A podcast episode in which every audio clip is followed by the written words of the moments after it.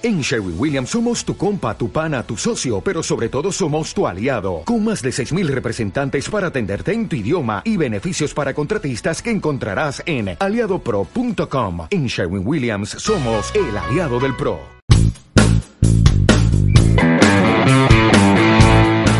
Hola orientadores y orientadoras, bienvenidos a un podcast más de orientación y salud, en este caso el número 5 y vamos a cambiar el formato y como era deuda vamos a hacer una primera entrevista y hemos elegido a Luis Nogueira, que es un orientador consolidado en la orientación española, en la orientación internacional también, lleva muchos años en esto. Y el objetivo de la entrevista, aparte de conocer cómo vive un orientador de élite, pero no dedicado al 100% a ello de forma profesional, sino teniendo su vida, su trabajo, etcétera, cómo es el estilo de vida de un orientador y aparte de todo lo que puedan ser sus entrenamientos, de lo que también hablaremos, vamos a hablar sobre todo de la orientación como un estilo de vida, es decir, el deporte de orientación como un estilo de vida, algo interesante porque eh, vamos a ver hasta qué punto pues puede determinar ese amor por la orientación, esa dedicación por ella, pues cómo puede ser la vida de una persona que tiene que entrenar mucho y cómo son sus motivaciones. Entonces, sin más, vamos a empezar con la entrevista. Hola Luis, ¿qué tal? Buenas tardes, ¿cómo estás? Hola, buenas Alberto. Bueno, pues eh, bien, encantado. Vale, bienvenido a, Orientación y Salud. Eres el primer entrevistado en esta serie de podcasts. Y bueno, pues eh, te voy a presentar un poco por encima para que los oyentes, los pocos oyentes que no te conozcan, pues eh, te, te, conozcan, ¿no?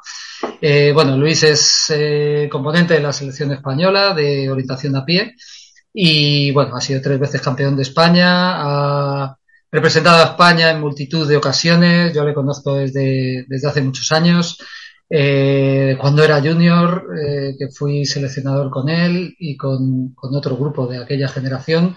Y, y bueno, Luis ha, ha, representado a España, como digo, en muchas ocasiones y sus mayores logros, por resumirlo un poco, es pues eh, séptimo en, en un europeo de relevos, junto con Andreu Blanes y con Antonio Martínez. Y luego recientemente en el último europeo, pues 15 en larga distancia, un top 20 que es una, un, un, puesto muy importante.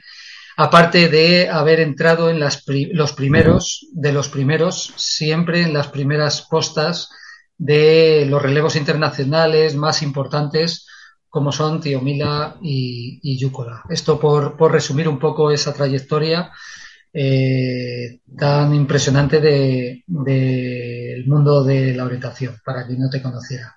Bueno, creo que estás de acuerdo con, con eso, ¿no? Que, que, no me he equivocado en nada. Sí, bueno, no sé, no sé cómo de impresionante la trayectoria, la verdad, no sé yo si es tan impresionante, pero, pero sí, ahí estamos, ya llevamos unos añitos ahí obsesionados con la orientación. Muy bien. Bueno, de hecho también un poco el, el, elegirte para ello es toda esa experiencia que llevas acumulada. ¿no? Entonces, bueno, eh, vamos a, a, empezar por el principio, ¿no? Como se suele decir. Coméntanos un poco tus inicios, como fechas, lugares, así, lo más, lo más importante. Pues bueno, yo soy de Málaga. Eh, todavía sigo compitiendo por el Coma de Málaga, que es el club que me ha, que me ha traído hasta aquí, digamos. Y nada, yo empecé cuando era un niño en el colegio. Eh, tenía un profesor que se llamaba Antonio Cabrera que, que daba orientación en las clases de, de, educación física y luego también eh, como actividad extraescolar. Entonces yo empecé en tercero de primaria, que son para mí eran ocho años, o sea, eh, 1998 por ahí, más o menos. Y nada, pues todo empezó allí en el colegio, teníamos un mapa en blanco y negro, eh, hecho a lápiz por Antonio, si no recuerdo mal, y que lo fotocopiaba y nada, y ahí hacíamos carreras y, y entrenamientos y sobre todo en los primeros años únicamente en Málaga, en los juegos municipales que había Eh, corríamos tres o cuatro veces al año en algún parque por ahí y poco más.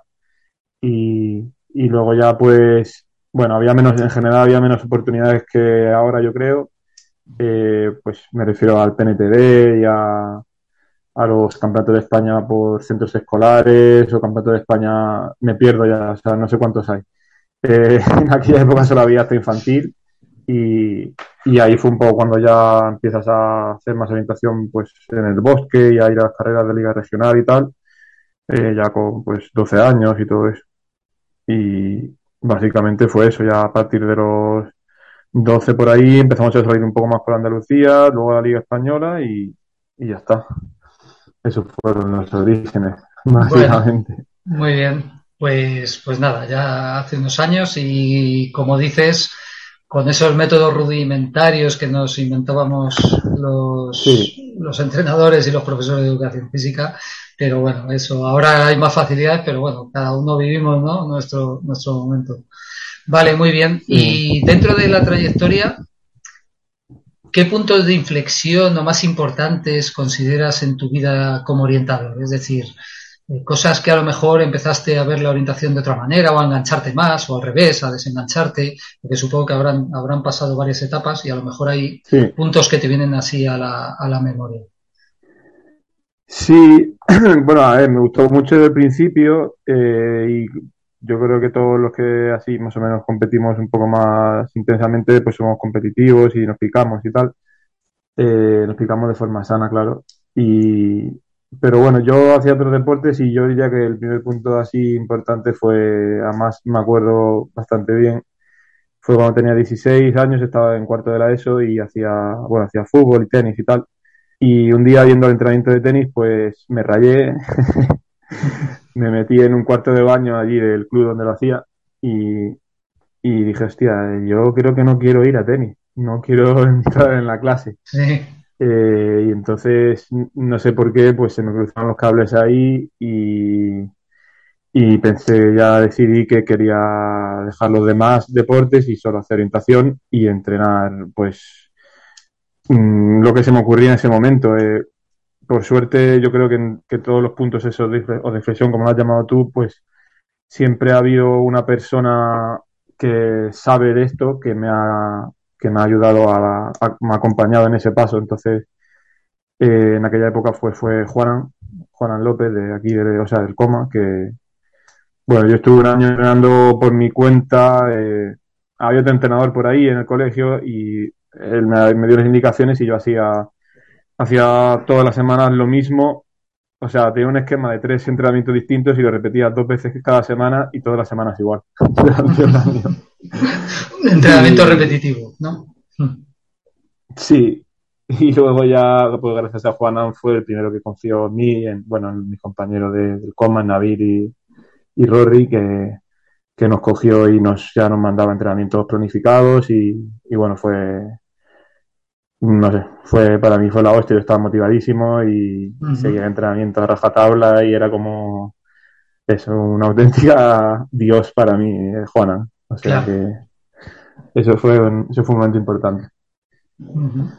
Y bueno, luego yo creo que otro momento sería el de ir a la Blume, que, que empezó con nosotros en Madrid en 2007, eh, sí. gracias a José Samper y a ti también, que estabas entrenador. Uh -huh. Y hombre, pues eso fue un paso importante también, porque eh, éramos muy malos, yo creo, éramos mucho peores de lo que son, de lo que son la gente que entra ahora a la Blume y técnicamente digo. Y, uh -huh. y bueno, pues tardó un tiempo, porque el primer año me acuerdo que éramos tan paquetes, o al menos yo que no, que no notaba mejoría, pero bueno, sí que fue un paso importante y también por, por la motivación de entrenar con amigos y un paso importante creo también para que seguiría en el deporte así a buen nivel, porque si no, solo en Málaga, pues no es lo mismo. ¿no? Claro. Y otro sería, yo creo, el de Noruega, eh, el de ir allí, lo que pasa es que fue precedido también de otra historia. Eh, en 2011, bueno, yo cuando fui a Madrid también quería probar cosas nuevas y tal. Eh, no había tenido mucha vida social en Málaga y, y, también me apetecía pues salir un poco, probar cosas y eso, pero, pero bueno, después de algunos años ya pues, pues me, me, centré más y en 2011 fue el Mundial en Francia el Mundial este en la FECLAS. Sí. En un terreno tan complicado, no sé si la gente que lo escucha lo sabrá, pero, pero bueno, es un terreno muy difícil. Y fuimos ahí unos cuantos y me quedé fuera del equipo. Eh, entonces ese año pues sí que fue, dije, hostia, esto me lo tomo más en serio y, y lo doy todo, pues no tiene sentido, porque, o sea, o, vas a tope o ya eh, dedícate a otra cosa, ¿sabes? Mm. Y a raíz de eso también empecé a hablar con Raúl Martín, que, que también me ayudó mucho psicológicamente en los años siguientes y, bueno, y en todos los aspectos. Eh, también fue como un guía ahí, por eso digo que, que siempre hay una persona para, para ayudarte ahí en ese momento que lo necesitabas. Y, y luego al año siguiente fui a Noruega, que también fue un paso importante porque, bueno, eh, hay gente que lo ha conseguido sin ir allí. Yo creo que para mí eh, un salto importante técnico fue gracias a vivir allí casi un año. Y bueno, yo creo que, bueno, luego ya al aprobar la posición, eh, que ya digamos tienes la vida resuelta y, y, también, bueno, mi plan era tener la vida resuelta para hacer lo que, lo que quería, que era entrenar. Entonces, en ese momento también recuerdo en 2016 que también te dije a ti de, pues bueno, de, llevar un entrenamiento más personalizado porque tú eres entrenador de la Blume y, yo quería pues algo más personal y, bueno, yo creo que ese momento también es importante ya de, para decir, bueno, a partir de ahora ya soy adulto, se acabó la, se acabó la vida, la buena vida, pero gracias a la oposición pues puedo hacer lo que yo tenía pensado. Entonces, sí, ese es otro, yo creo. Claro, bueno, pues ahí vemos cuatro puntos que, sí que los marcas ¿no? dentro de, tu vida de orientador.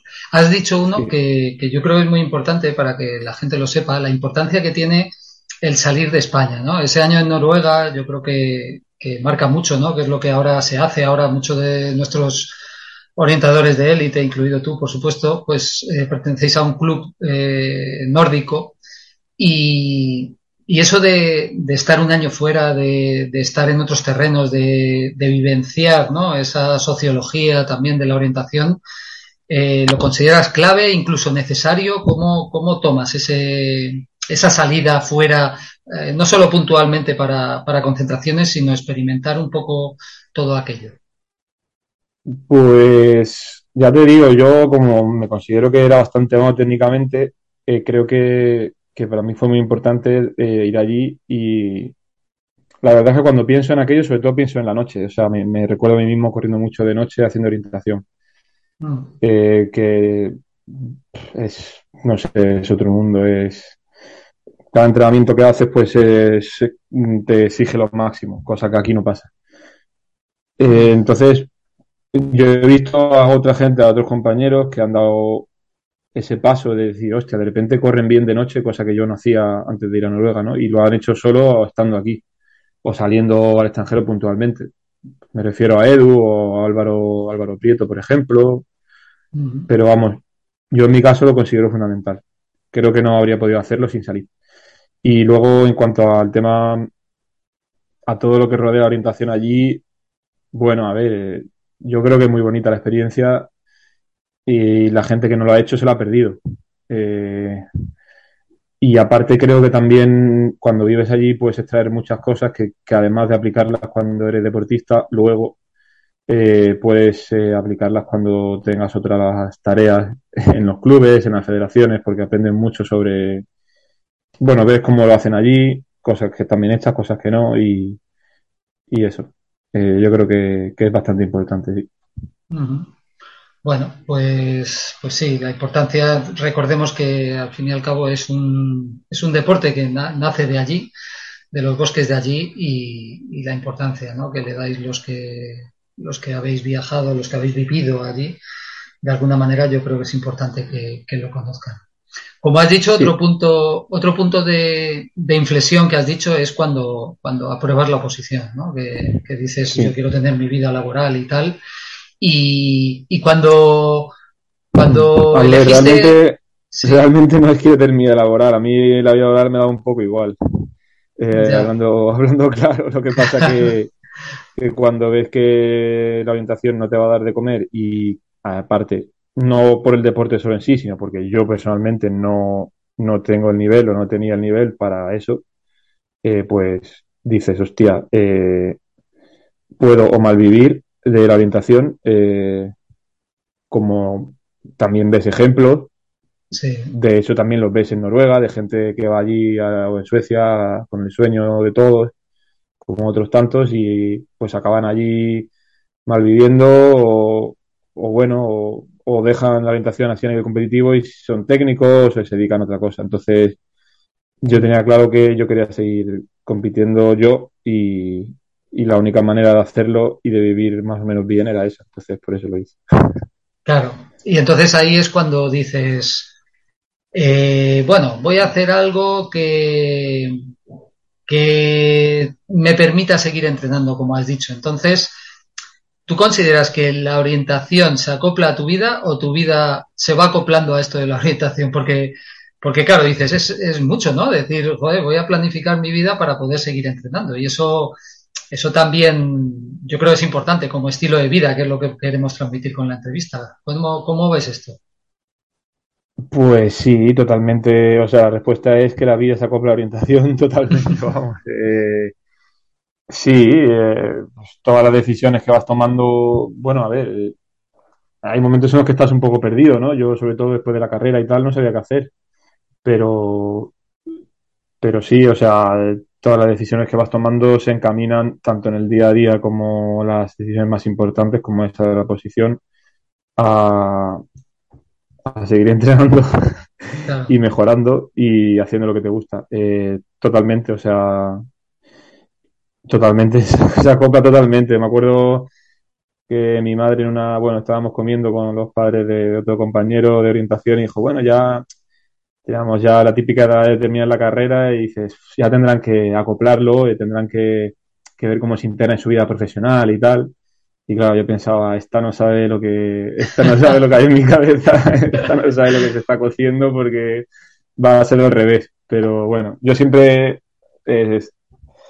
siempre a veces pienso, hostia, yo realmente, yo soy un orientador y lo que hago para trabajar es simplemente porque no me queda otra manera de ganarme la vida, ¿sabes? Pero lo que soy es orientador y deportista, no otra cosa. Sí, sí, pero bueno, eso te supuso tener que dedicarte a estudiar porque, bueno, digamos, eh, tenemos que conocer que Luis es inspector de trabajo y son oposiciones muy duras que te suponían estudios de esos que que yo flipo cuando, cuando oigo a la gente, ¿no? A los que estudian para todo este tipo de cosas, que, es un año mínimo dedicado con 10, 14 horas de estudio, eh, que a lo mejor también la orientación te ha dado esa disciplina o el entrenar, los que somos deportistas, ¿no? Que tienen la disciplina del entrenamiento, que luego lo pudiste transmitir a, a lo que es el estudio y el tener que sacarte una, una posición así, duro, duro sacarla, ¿no? Supongo que, estabas enfocado, tenías un objetivo muy claro y tenías claro que tenías que ir a por ello como se tiene en una competición o con un objetivo concreto. Sí. Sí, a ver, lo que me motivaba realmente era orientación. realmente era eso. O sea, yo me, me imaginaba a mí mismo a probar, pues haciendo lo que hago ahora y eso era lo que me motivaba. Pero, pero bueno, también era una apuesta que podía salir muy mal, porque aparte en estas exposiciones no hay medias tintas, digamos, o estás dentro o estás fuera. Y, y eso, y aparte, sí que creo que fue un momento en el que también lo que hagas entrenando es bastante importante, con 25, 26 años. Eh, creo que es una época en la que es momento de apretar entrenando y de, de, dar un salto también de cantidad de entrenamiento y tal. Y siempre he pensado que perdí ahí, bueno, hay un escalón que no subí en esos años, pero bueno, eh, yo creo que merece la pena.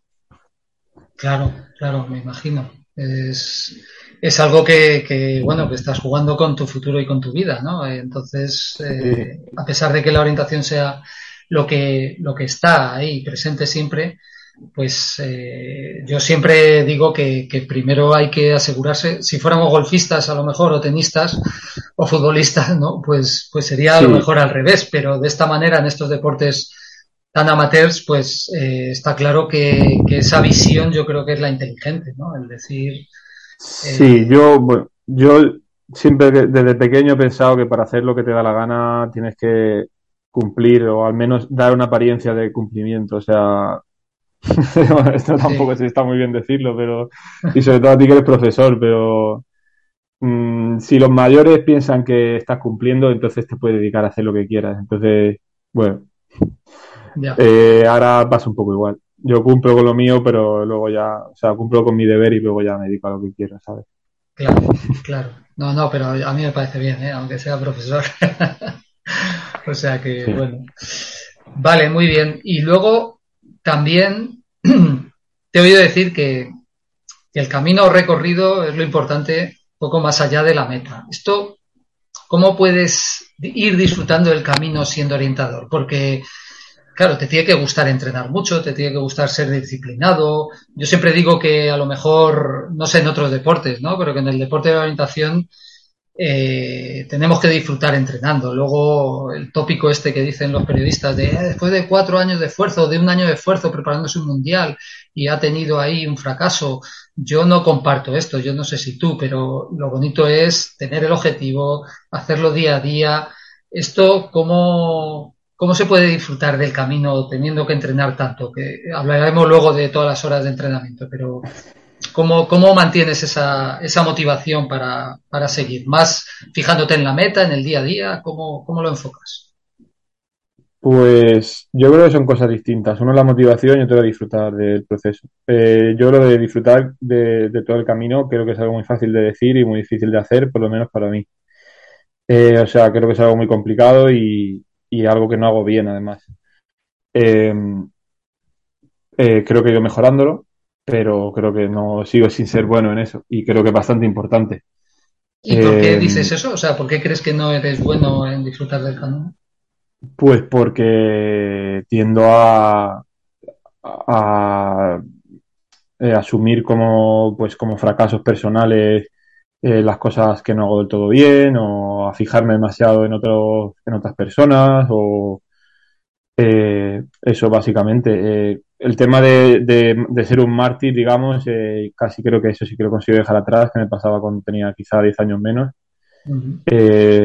o sea, no por cabrearte más o sufrir más vas a mejorar más, ni vas a ser mejor, ni, ni demuestras mayor compromiso. Eh, Mm, si tienes una carrera mala, no tienes por qué estar cabreado ni metido en tu habitación sin hablar con nadie. Eh, puedes estar sonriendo y, hablando con la gente y disfrutando del día que hace, eh, aunque, aunque esté jodido por dentro, que es también necesario para tener esa rabia para luego seguir, seguir adelante. Pero eso, bueno, eso afortunadamente creo que lo he dejado, pero luego eh, sí que sí que me cuesta. yo creo que yo creo que hay que saber en la orientación es un deporte que cuando tienes un cierto nivel, eh, eso no te garantiza que todas tus, todas tus actuaciones van a ser conformes a ese nivel. Eh, hay gente más regular, hay gente no regular, pero en general creo que aunque tú te pienses que estás en un nivel X, vas a tener carreras de una manera más o menos frecuente por debajo de ese nivel, en las que vas a hacer fallos de pues, dos minutos, tres minutos, cuatro minutos. Y, y entonces eh, es algo duro del deporte, una faceta complicada, yo creo que, yo qué sé, lo mismo en un deporte pues como el atletismo, por ejemplo, eh, salvo que tengas pues un proceso de sobreentrenamiento, lo que sea, en general más o menos te mueves en unos en unas marcas, en unos niveles, pero aquí como que puedes, puedes tener atacazos importantes. Sí, sí. Y, y eso, entonces eh, creo que ese es un tema que hay que tener en cuenta. Luego, mm, o sea, saber llevarlo, ¿no? Y, y bueno, esto lo, lo, siguiente supongo que se aplica a todos los deportes, pero creo que, que también vas aprendiendo que, que no eres más que nadie ni menos que nadie y que, cuando pues que la, que la derrota y el, y el triunfo pues son igual de, de poco permanentes, digamos. O sea, tanto Mm. Tanto cuando ganas por ganar a otra persona, eh, pues hoy le ganas y mañana te va a meter cinco minutos, sí. eh, como cuando ganas porque te sale una carrera buena. Eh, En mm. ambos casos mm, no es un estado en el que entras, sino que es una cosa que, que consigues ese día y, y, no es algo que te pertenece, sino algo que consigues y a por la siguiente, digamos, a por la siguiente posibilidad de hacerlo bien o de hacerlo mal.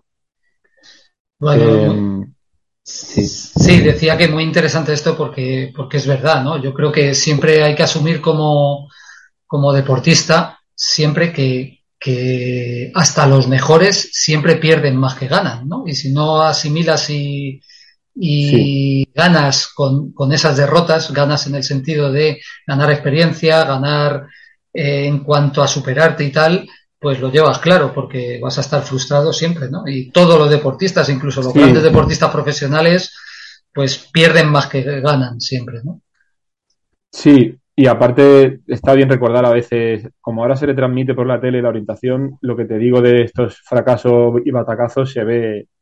Y bueno, yo, yo recuerdo a gente, recuerdo a Gustav Berman en, Suecia andando por el bosque, eh, recuerdo a Matías Kibur también perdidísimo en Noruega eh, y de repente, ¿sabes? Es un tío que puede ganar y de repente dejan de enfocarlo porque está en la mierda más absoluta, ¿sabes? Y claro, nadie, nadie piensa que estará pensando este tío ahora, pero este tío ha llegado a meta y está, está hecho polvo durante un tiempo, ¿sabes? Y bueno, creo que también la orientación, otro tema que es que tiene es la diferencia de la variedad de terrenos, que también te pueden llevar a que aunque tú tengas un nivel, pues luego eh, resulta que en otro terreno tu nivel está mucho por, muy por debajo de lo que de lo que tienes en general o lo que tú crees porque, bueno, tú estás sentado en tu casa, pero las habilidades que tienes que poner en práctica cuando vas a un bosque báltico, pues no tienen nada que ver con lo que tú estás entrenando en una, en una dehesa con rocas aquí, ¿no? Entonces, pues mm. también hay que, creo que hay que saber llevar. Sí, sí, muchos, muchos factores en, en este deporte, ¿no? Aparte, por ejemplo, una cancha de tenis es siempre igual, aunque tenga mil factores psicológicos y técnicos, sí pero aquí también un poco ese hándicap o de alguna manera ese carácter, esa propia idiosincrasia de la orientación que es el tema de los terrenos, como dices, claro, eso pues dificulta mucho más todo el, todo el proceso. Sí, bueno, yo ya va a terminar, yo creo también cuando eres más joven creo que sí, que sí que hay que ser paciente y no fijarse en el que te saca 10 minutos, ¿sabes? Sino estar más a la gente de tu nivel y tu alrededor y ir ahí poco a poco subiendo. Bueno, importante esto para, para los que están ahí empezando, los que porque oír estas cosas es, es muy importante reflexionar sobre ellas, creo yo. Bueno, ¿y cómo, cómo entrena un, un orientador de élite, de élite española que tiene que trabajar, que tiene que coordinar toda su vida? eh, así aproximadamente para que la gente vea, ¿no? Cuánto se entrena, cuántas sesiones por semana, cómo trabajas esos aspectos psicológicos que son también muy importantes, el entrenamiento invisible, como puede ser el descanso, la alimentación. Eh, cuéntalo así un poco a grandes rasgos cómo, cómo sería, ¿no? En, resumen, en, gráfica. De forma, pues, a ver, eso depende mucho de lo que manda mi entrenador, en este caso tú. Pero eh, yo siempre, probablemente, si fuera, si dependiera, entrenaría más, pero ya te digo que ser más, eh, o sea, estar las 24 horas del día entrenando ya he comprobado que no, no es lo mejor tampoco, ni ser más mártir ni más sacrificado. O sea, está bien, pero con un límite. Entonces, pues ahora mismo, eh, si me ciño a lo, que hay actualmente, estoy echando, estamos echando unas 15 horas a la semana de entrenamiento como hay algo de bici, creo que si fuera solo carrera sería un poquito menos, porque la bici siempre exige más tiempo. Eh, pero bueno, yo la estoy manteniendo mm, porque, bueno, ha habido un periodo de, muchas lesiones en 2019, 20 y 21 y, y vamos ahí poco a poco subiendo la cantidad de carrera, que también no sé si mental o físicamente o las dos, pero tengo mis limitaciones a la hora de asimilar los kilómetros y todo esto. Entonces, pues, pues nada, eh, esas 15 horas que estamos haciendo actualmente de entrenamiento efectivo, simple, o sea, únicamente, digamos, eh, pues suelen ser dos sesiones de gimnasio a la semana, eh, suelen ser rodajes para completar por la tarde, tres o cuatro días en semana y luego un par de entrenamientos fuertes a la semana de series, encuestas en llano y, y luego el fin de semana, en pretemporada, pues más rodaje y quizá luego más, más adelante, pues también algo de intensidad. Y, y eso, eh, los domingos estoy saliendo ahora en bici, hago tres orillas con un grupete de aquí de San Juan, de Alicante y, y más o menos es eso. Eh, y como te he dicho antes, sí que está todo acoplado según, o sea, tanto en el día a día como a nivel de cada del año, pues yo sí que intento eh, ajustar las cosas según la, el entrenamiento y las competiciones. Entonces, por ejemplo, este trimestre ahora, después de que acaba la temporada internacional en octubre, pues hasta ahora he estado más en casa, también he estado un poco quemado de viajar, la verdad, que es otro punto importante de la vida de... Sí, de la vida del orientador, todo el día viajando, sí. Sí, la verdad que, sí que acabo bastante cansado. Eh, también por organizarlo yo, yo solo este año, que la gente estaba más centrada en sprint y, y sí que pues me ha gastado bastante esfuerzo en eso. Y, pero bueno, ahora me quedo en casa estos tres meses, estos dos meses y pues eso, que te digo, intentando trabajar más, coger menos el coche para ir a entrenar por ahí a mapas y a competiciones e intentando los huecos que hay entre cada entrenamiento rellenarlos trabajando, básicamente. eh, entonces eso a nivel diario y luego a nivel más del año, pues también igual. Eh, en estos meses también he intentado pues, ver más a la familia y ver más a los amigos que luego durante la temporada no, no puedes hacerlo tanto. Eh, entonces, sí que quería comentarte que luego el tema de, compatibilizar el trabajo con entrenar, sí que yo creo que hay algunas cosas del trabajo que tengo que, son fundamentales, que yo las sabía cuando posité y que creo que son importantes. Eh, que son, bueno, con el teletrabajo con el COVID creo que se, ha, que se ha extendido mucho más la posibilidad de trabajar, creo que es fundamental para nosotros. Eh, porque bueno, eh, eh, es un poco nazi esto, un poco extremo, te voy a decir, pero cualquier, al final, cualquier cosa que no sea estar en casa descansando, te está desgastando, digamos, y te está afectando la recuperación. Entonces, todo lo que sea coger el coche o, coger el metro para ir a trabajar y estar en el trabajo y ver a gente y hablar con gente, eh, pues a mí me cansa. Entonces, eh, poder trabajar es, la, es muy importante. Eh, no sería posible, yo creo, lo que yo hago entrenar. Bueno, sería posible quizá, pero con mucho más sacrificio y, en fin, no sé si podría, la verdad. Hay gente que lo hace. Vale, Luis, pues aparte de toda esta parte física que nos has contado, de las 15 horas, cómo, cómo lo distribuyes y tal, ¿qué otras, decíamos, qué otras eh, consideraciones a tener en cuenta, como puede ser pues la parte psicológica, la parte de alimentación, todo eso que llamamos el, entrenamiento invisible, que no sé por qué se llama así realmente, porque es visible y tiene que serlo, ¿no? Entonces, ¿cómo afrontas esos otros aspectos aparte de esas, esas eh, horas dedicadas a, lo que es el entrenamiento público? Bueno, y el técnico también, ¿no? Pero lo hemos dejado. Sí, sí, iba a preguntarte luego que, que si está integrado esas 15 horas o cómo se hace cuando hay concentraciones o cuando te vas de concentración selección o con tu club de, allí de Suecia o no sé.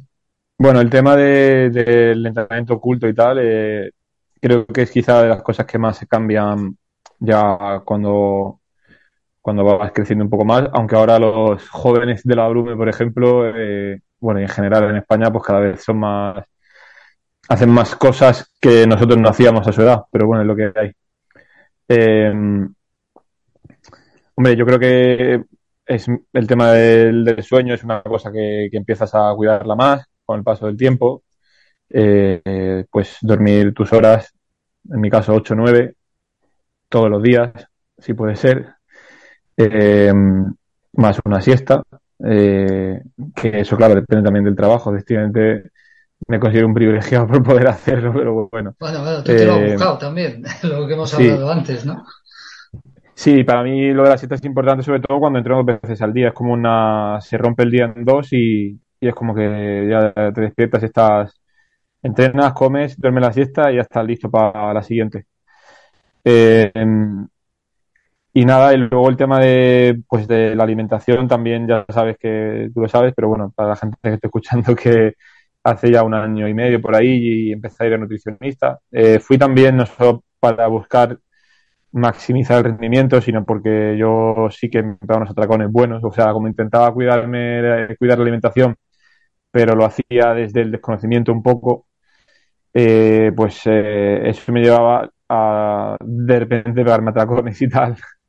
Y, y, la verdad que psicológicamente pues no me, no me, afectaba, pues, en fin, los atracones están asociados con eh, momentos de más depresión o más tristeza o más ansiedad, entonces pues no me molaba.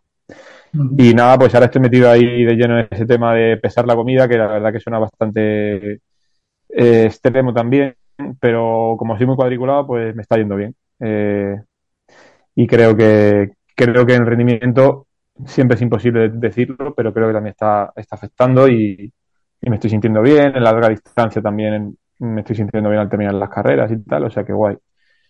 Eh, lo que sí que dedico bastante tiempo a preparar la comida, eh, con la ayuda de mi pareja, por supuesto, y, y a, controlar todo ese tema también. Entonces, eso sería un poco. El entrenamiento oculto es básicamente eso, ¿no? Eh, le suelen llamar. Eh, creo que hay mucho más. Claro, pero es que, es que efectivamente, ¿no? O sea, muchas veces nos fijamos en, en lo que puede entrenar una, una, persona como tú, ¿no? Que está en la élite y decir, bueno, ¿cuántas horas tal? Ya, pero es que luego hay más horas porque eh, es un todo, ¿no? Todo el entrenamiento es, es cuando la gente separa una cosa de otra. Dices, es que no se puede separar, porque si realmente no descansas, no, luego no puedes entrenar bien. luego está el rodillo, el rodillo, los estiramientos o yoga, como quieras llamarlo, por la mañana, en fin, eh, al final te tiras todo el día liado. Pero bueno, algunos ratos se saca para otra cosa. Sí, efectivamente, pero es que si no, claro, lo que llama la gente sí que es sacrificio y tal, lo que hablábamos antes, pero realmente es que es, un estilo de vida, ¿no? Se puede decir, o sea, que eso, con eso, cuando no puedes hacer eso es que, es que algo pasa y no estás bien porque es tu día a día, ¿no? Y es como disfrutas.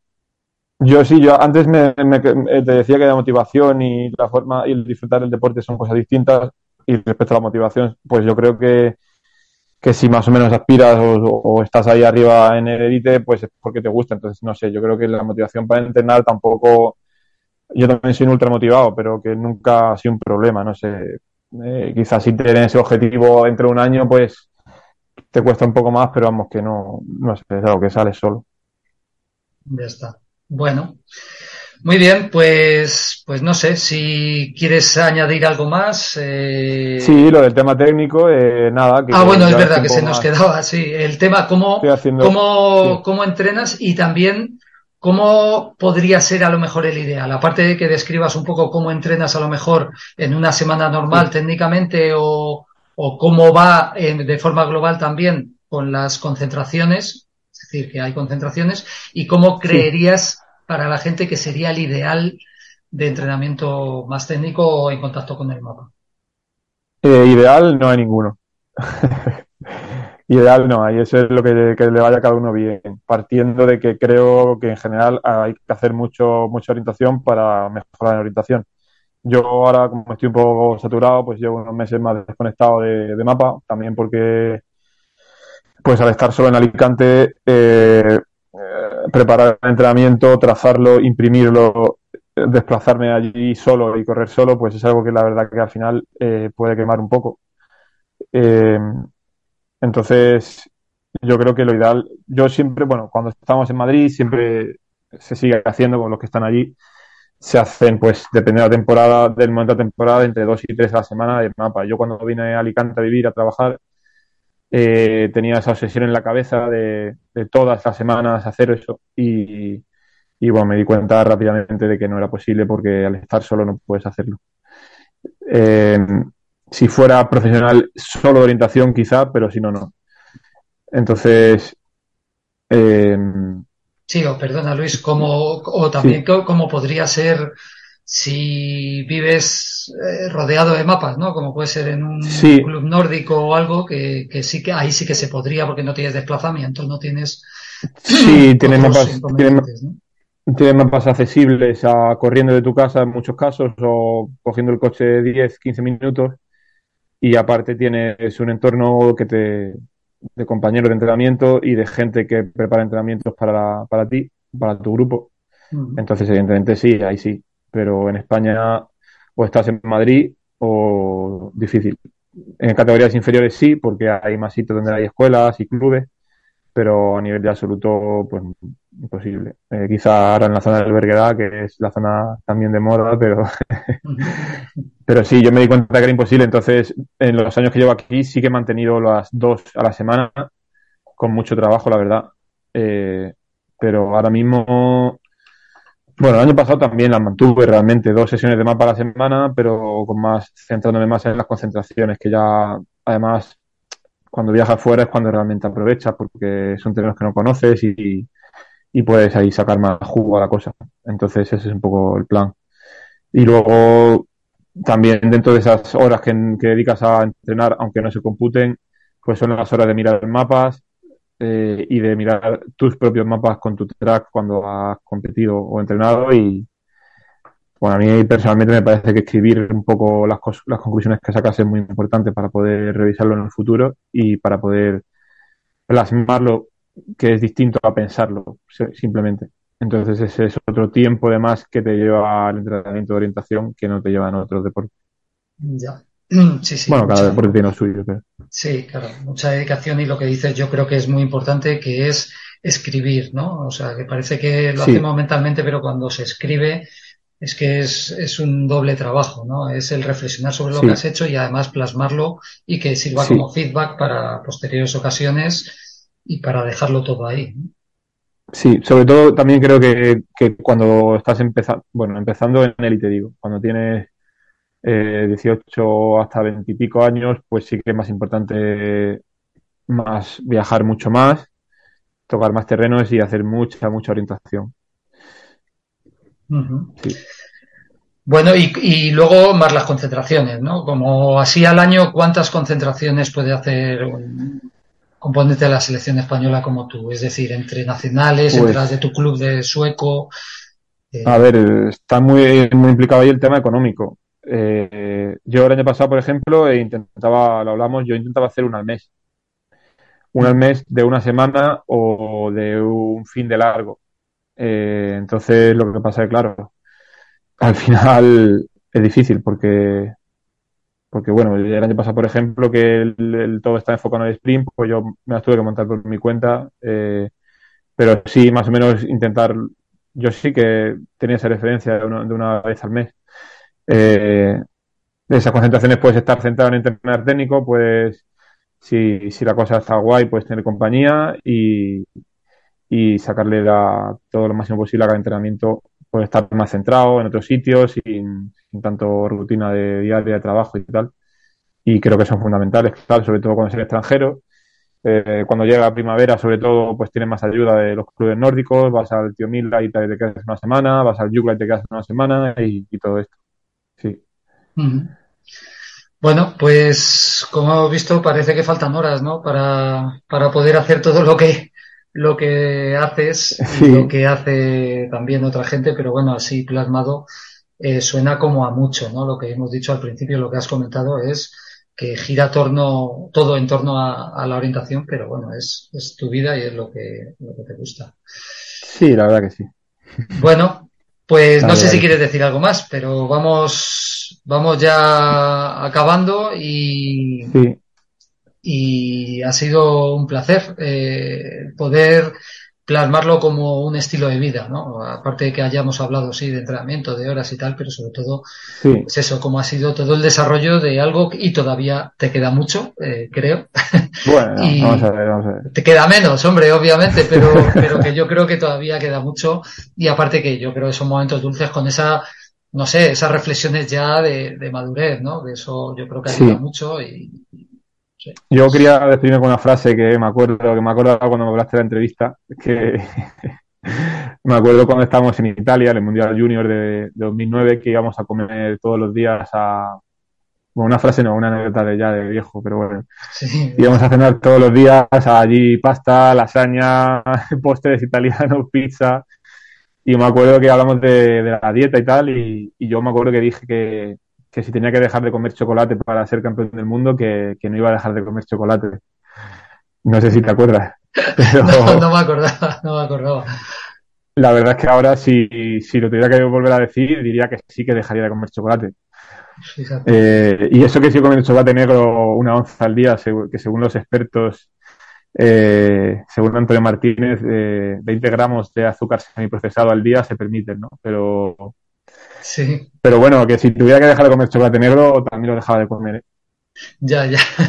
Cambia la perspectiva, ¿no? De cuando eres junior a cuando ya eres experimentado, ¿no? Y senior. Bueno, pues, pues muy bien, muchas gracias por, por todo el tiempo y, y, bueno, nos vemos en el bosque. Eh, yo creo que ha sido pues, muy ilustrativo para, para toda la gente que, que le gusta entrar en la y Muchas gracias. Gracias, Alberto. Bueno, hasta luego amigos. Venga, nos vemos en otro. Chao.